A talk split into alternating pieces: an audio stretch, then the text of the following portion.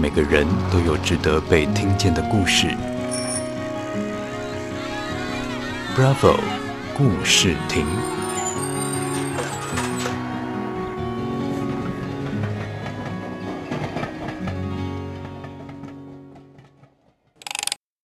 Hello，大家好，我是珊珊。今天呢，要来跟大家说说我的故事。从小到大，我不敢说我自己是一个人见人爱、花见花开的人，但绝对是一个希望可以带给大家欢乐的开心果。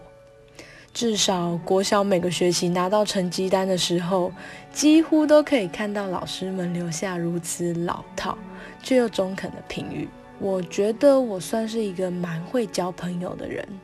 在一个班级里面呢、也都常常是主流团体的一员。没错，主流团体。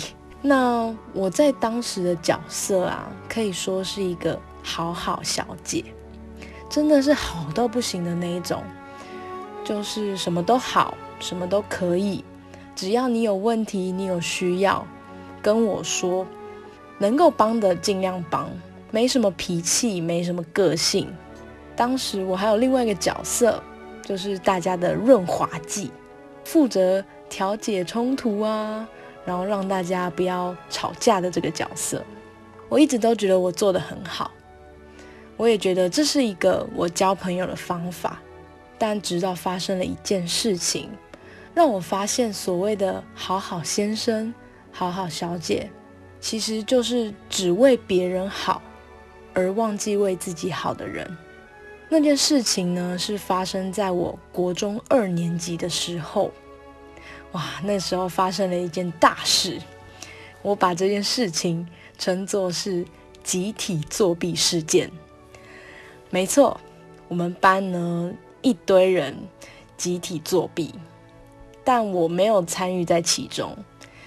老师呢，在一天的放学时间，气冲冲的冲进教室。然后叫我们把门窗关起来。我们知道他要训话，但我们不知道发生什么事情。老师就说了：“有作弊的人全部给我站起来。”那时候几乎班上三分之二的同学吧，全部都站起来了。大家最后呢，也都受到应有的惩罚。我以为事情就这样过去了，但是隔天。我到学校之后，我觉得很怪。我的好朋友们呢，他们的眼神不敢看我，甚至不太敢跟我交流。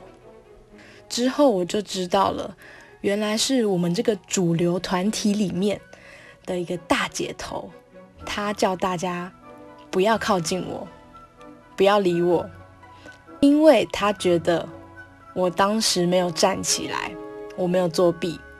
就代表是我去告状的，所以才让他们受到了那些惩罚。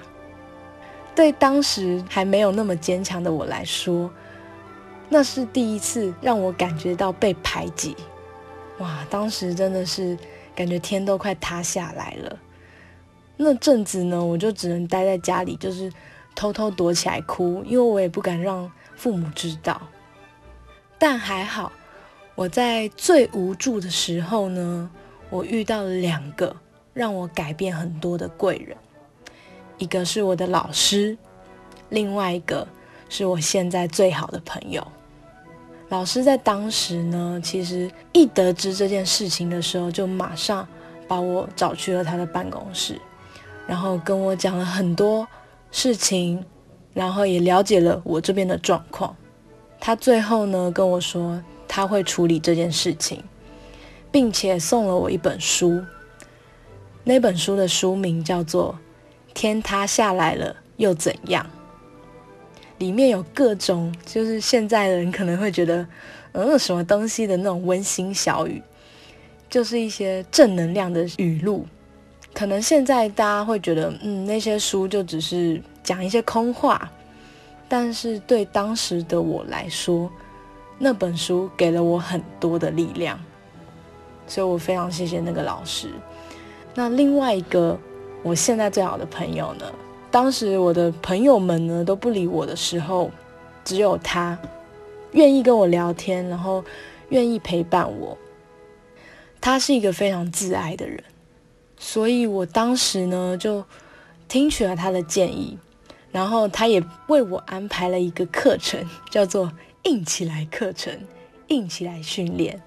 他希望我可以不要再这么软弱，希望可以硬起来。也是因为他们两个，让我现在才可以越来越爱自己，也越来越可以倾听自己内心的想法。经过了那件事之后呢，我领悟到了，爱自己才能保护自己不受伤害，把自己的需求放在第一位，别人才没办法来伤害你。现在的我呢，对大家还是很好，但是我多了底线，开始会倾听我内心自己的声音，不再让自己受委屈。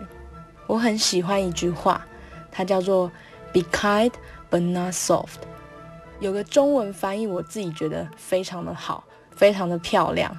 它叫做“你的善良必须要有锋芒”。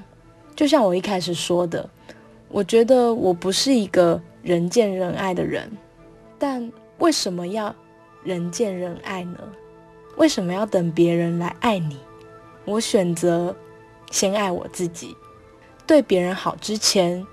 请先把自己放在别人的需求之前，听听自己内心的声音，才能让我活得更自在、更快乐。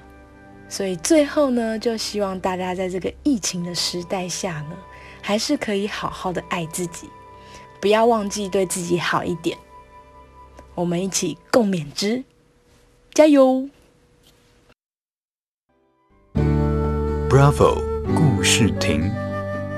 让每个值得的故事被听见。